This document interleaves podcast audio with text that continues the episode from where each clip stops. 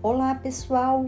Bem-vindos a mais um episódio sobre a importância do intestino para a saúde, qualidade de vida e bem-estar.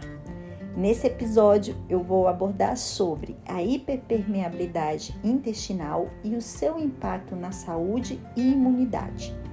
Para quem não me conhece, eu sou a professora Nilva, fisioterapeuta, esteticista e quero agradecer você que está aqui ao meu lado.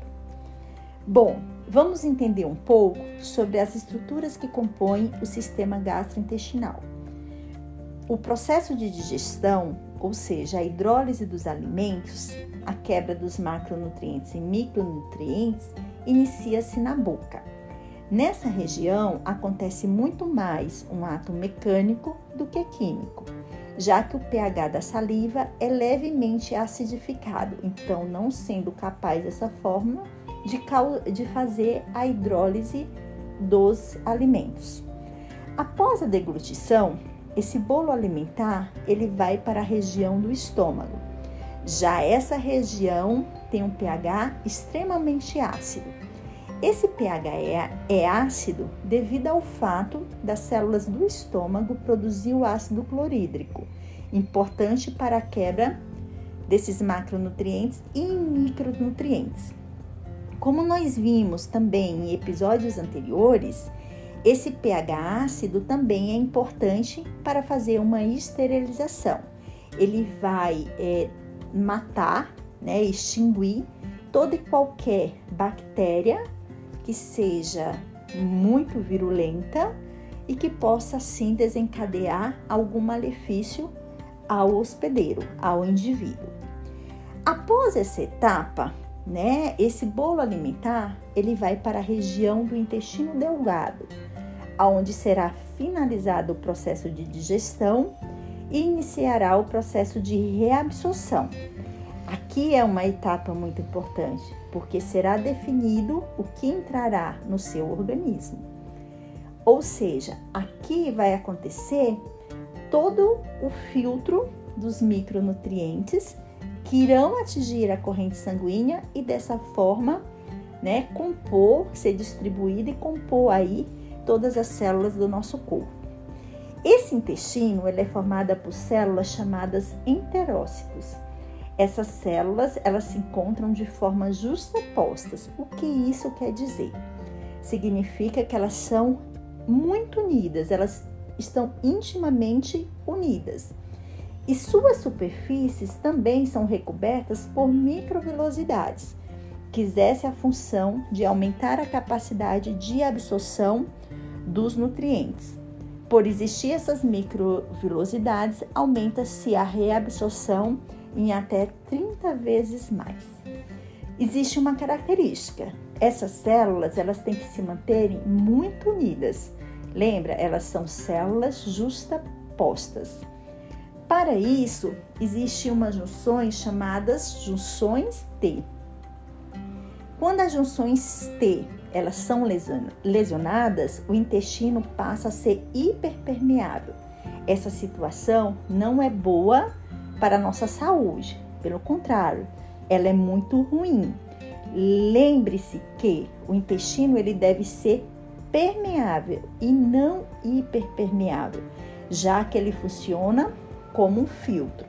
Né? Nós chamamos o intestino como um grande filtro.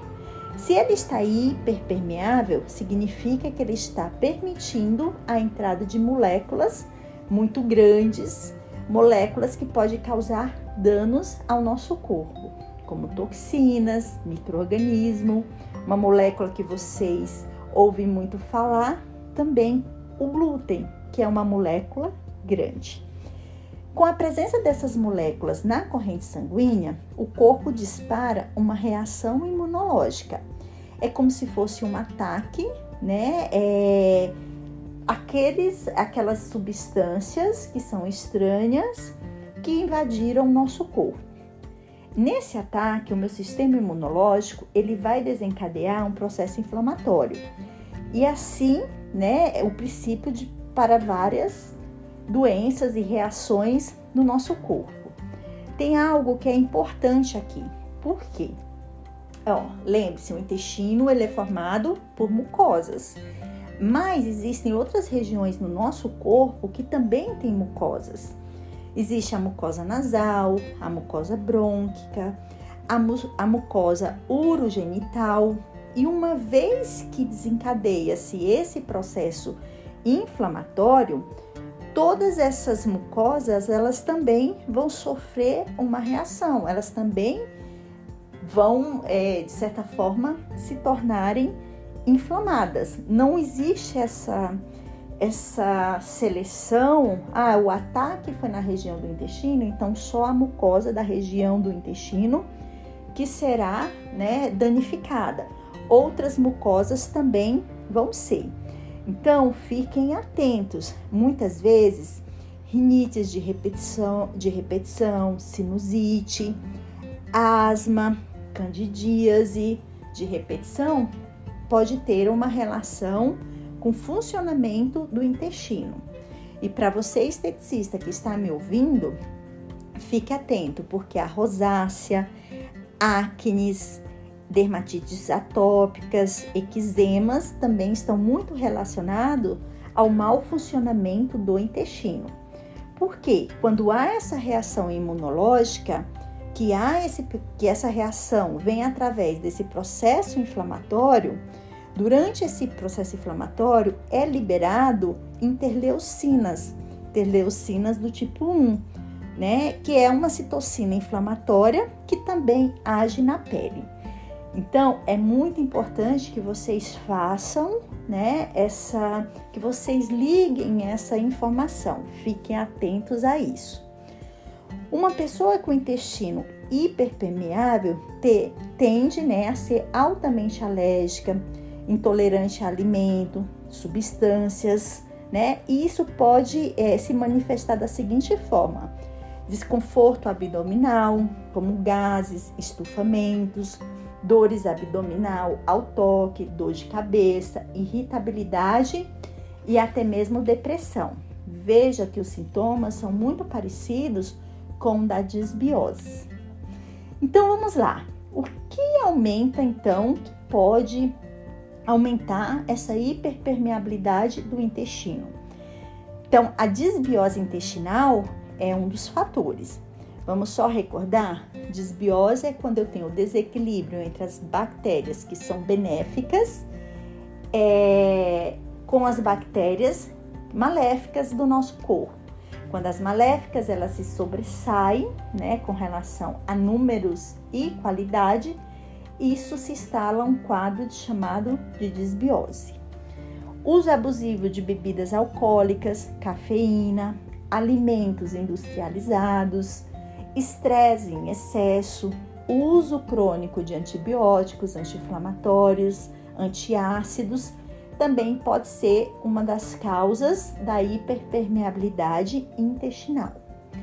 Mas antes que você se desespere, vale lembrar que as causas elas devem ser associadas com sintomas e também deve ser considerada sua frequência, sua frequência, sua intensidade e o equilíbrio com os fatores protetores. Então, quando a gente pensa em hiperpermeabilidade, a gente tem que pensar primeiro, retirar aquilo que faz mal, né? Aqui, é, como esses fatores que eu acabei de falar, né? Eu tento controlar primeiro esses fatores, né? Primeiro eu retiro, né? E depois eu vou repor, que é isso que eu acabei de falar, o equilíbrio com os fatores protetores. E esse equilíbrio ele vem através da alimentação e pode ser também através dos prebióticos e dos probióticos. Espero que vocês tenham gostado desse conteúdo. Até breve.